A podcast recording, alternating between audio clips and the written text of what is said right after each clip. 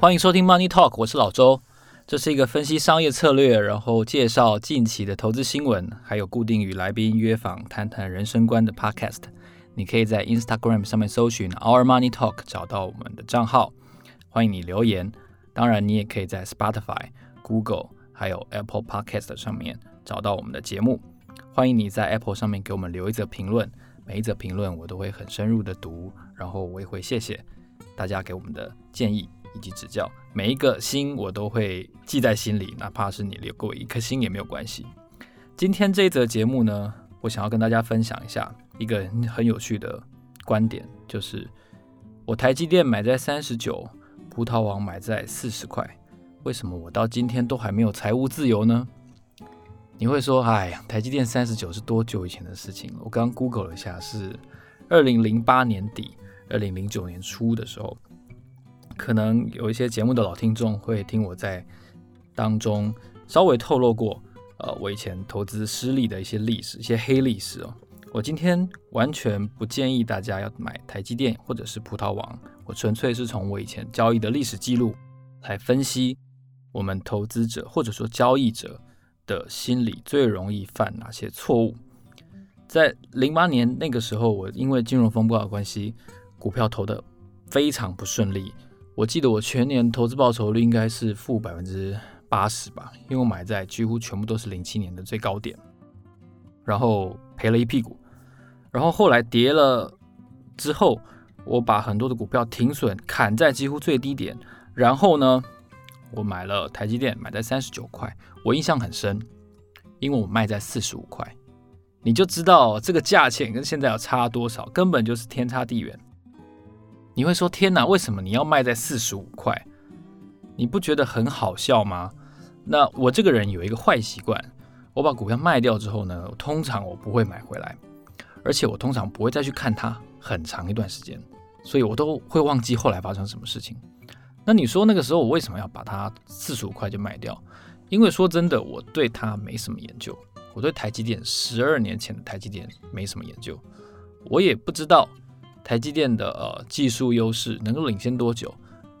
甚至是我对全球总体经济能不能够从金融海啸当中脱身，是完全没有把握的。我还记得那个时候郭台铭说了一句话：“景气还会坏三倍。”为什么会记得这句话呢？因为我在一百八十块左右买了红海，然后就啪啪啪啪啪一直跌跌。我印象中红海最低跌到五十二块吧，那个时候。其实现在听众朋友如果很年轻一点的话，可能很难想象，那个时候你手上的持股每天开盘就是全部都是往下跌，然后每一档都是往下跌，只有跌三趴五趴跟跌一趴的差别。那其实你作为一个呃投资者，而且我我还一直在媒体工作，然后我的工作就是负责分析市场，其实是很丧气的。你根本没有呃拉抬它的机会，就是一直跌跌跌跌一直跌，然后我就觉得非常的痛苦。然后而且你看。企业大老板都说，景气还会坏三倍，我就觉得说，虽然那个时候其实我印象中，零八年的十一月二十一号台股已经止跌了，那美股是在隔年的三月三号 S M P 指指数才出现六六六的最低点，中间有几个月的差距，但是那个时候其实空头的气氛是非常强烈的。比这个疫情的时候，我觉得是有过之而无不及。因为疫情我们都知道，不是市场本身的问题，是整个哦自然环境或者说人类文明世界被挑战了。可是那个时候是，你觉得整个经济因为美国的房贷次贷风暴的问题，房价不断下跌的问题，整个金融体系的流动性好像要被抽干了。那个时候成交量非常的低，一天大概才才三四百亿。然后跌幅也是减半，跌停板减半。那个时候在百分之七跌停板的时代，减半就是每天三点五趴的下跌就跌停板了，所以交易量非常的低。然后大家都无心投资，我自己也赔得很惨。然后在那样几个月的时间过后，我买了三十九块的台积电，然后涨了一点点，四十五块，我觉得哦赚了六块，大概十几趴吧，可以了，我觉得可以了，满足了，然后就卖掉了。我买多少呢？我买一张。好，这是第一段故事，台积电的故事。第二段故事呢，我来讲我后来一段时间之后买了葡萄王的故事。葡萄王大家都知道，现在是一只高价股，业绩很好，而且统一认了它一部分的股权，双方要结合起来一起进攻健康营养品的市场。前景非常的看好，而且二代完成接班，曾董看来是蓄势待发的一位青年的领袖企业家，这都是最近这几年看到的印象。我买葡萄王大概是在台积电卖掉之后几个月的事情。我印象中，我大概买在四十块，三十五到四十，我买了七八张葡萄王，这个时候就买多了一点。你你感觉到好像哦，那种胆识又回来了，其实没有。你后来听就知道，因为我虽然买了葡萄王，价钱也蛮便宜的，然后买的张数稍微多了一些，然后但是运气也很好，买了之后等了一阵子，大概有快要一年哦，大概快要一年。然后葡萄王就开始慢慢的往上涨，我印象中涨到八十块、七十五块的时候，涨到七十五块的时候，我的理智线就已经快要崩断了。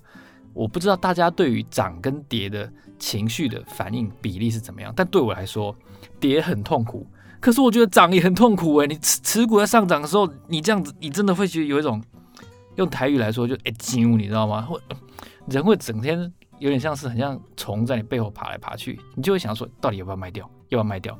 已经涨这么多了，我什么事都没有做诶，你甚至会有一种怀疑自己的感觉，我什么事都没有做诶，涨这么多了，这这个公司到底是不是有什么不明的利多？我不知道。七十五块开始，我就一直在思考自己对葡萄网的布局要不要卖掉。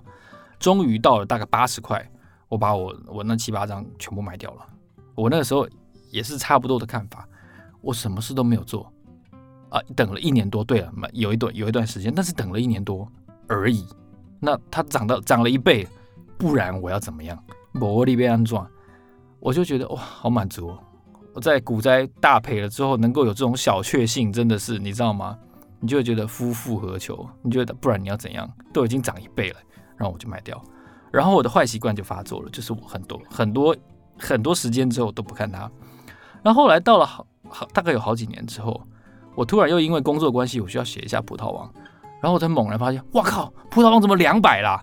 我的天哪！然后瞬间就是有一种哇塞，无比后悔的感觉，就是当年被你甩掉的女生，后来原来就是张钧甯那种感觉。好，因为我非常喜欢张钧甯，所以我拿她举例。那你就会天哪，就是你卖在呃八十，然后他后来我记得涨到最高最高两百五、两百六吧。然后你就觉到底你在干嘛？你明明就很准啊。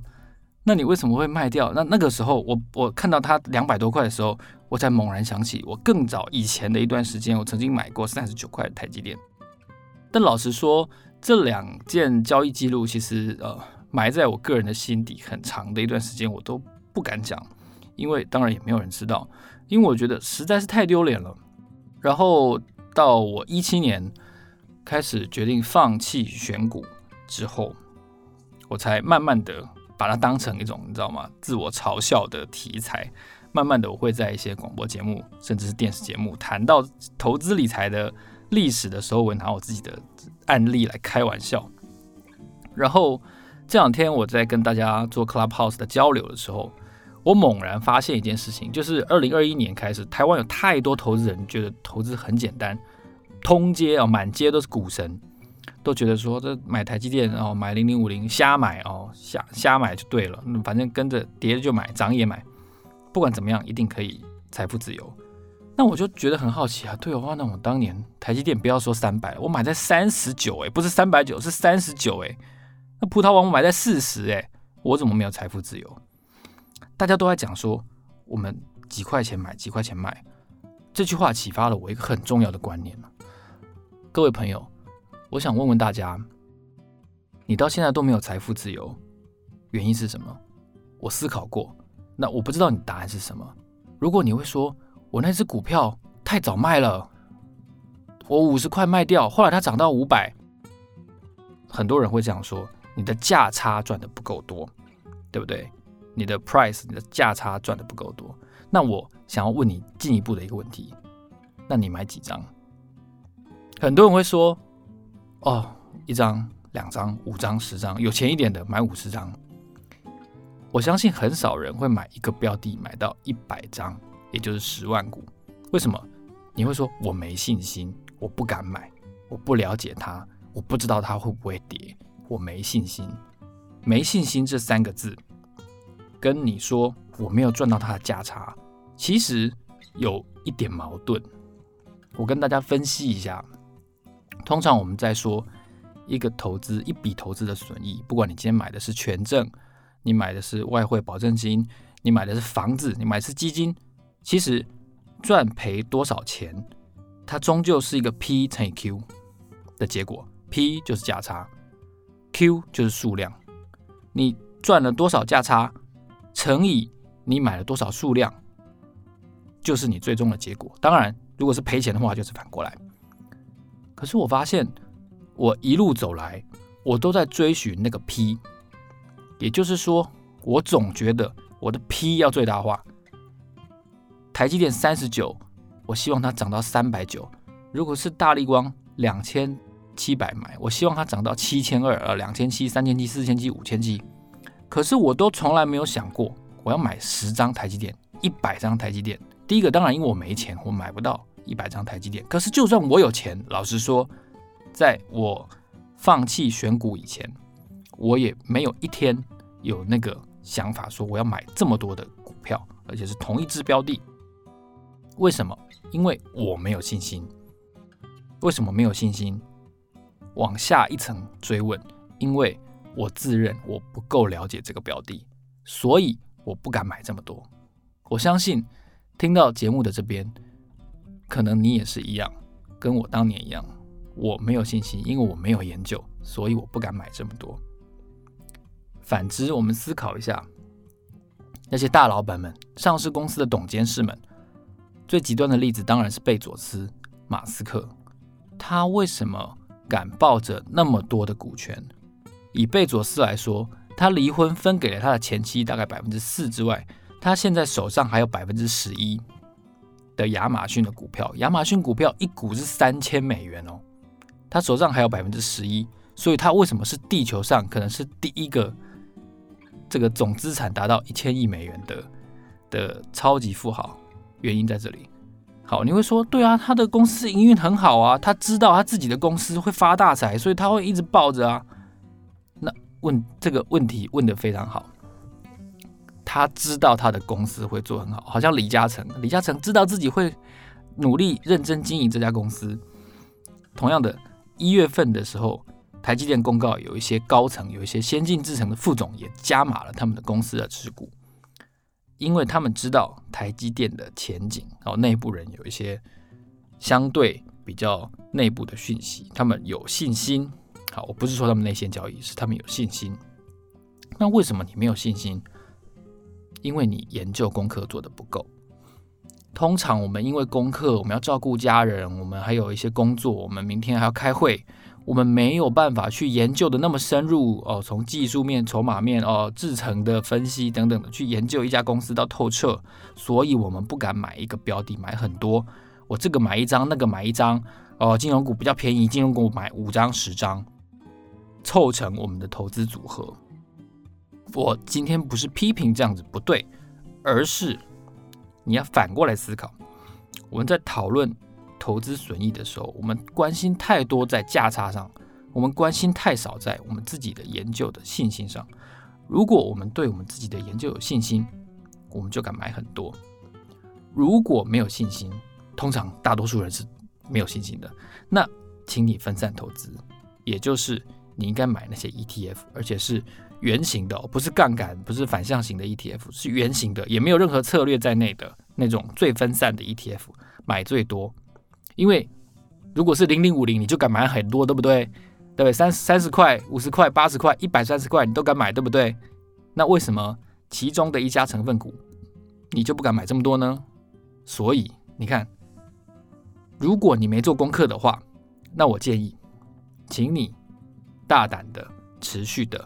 买那些最分散的 ETF，把它当成退休金，不要一直交易。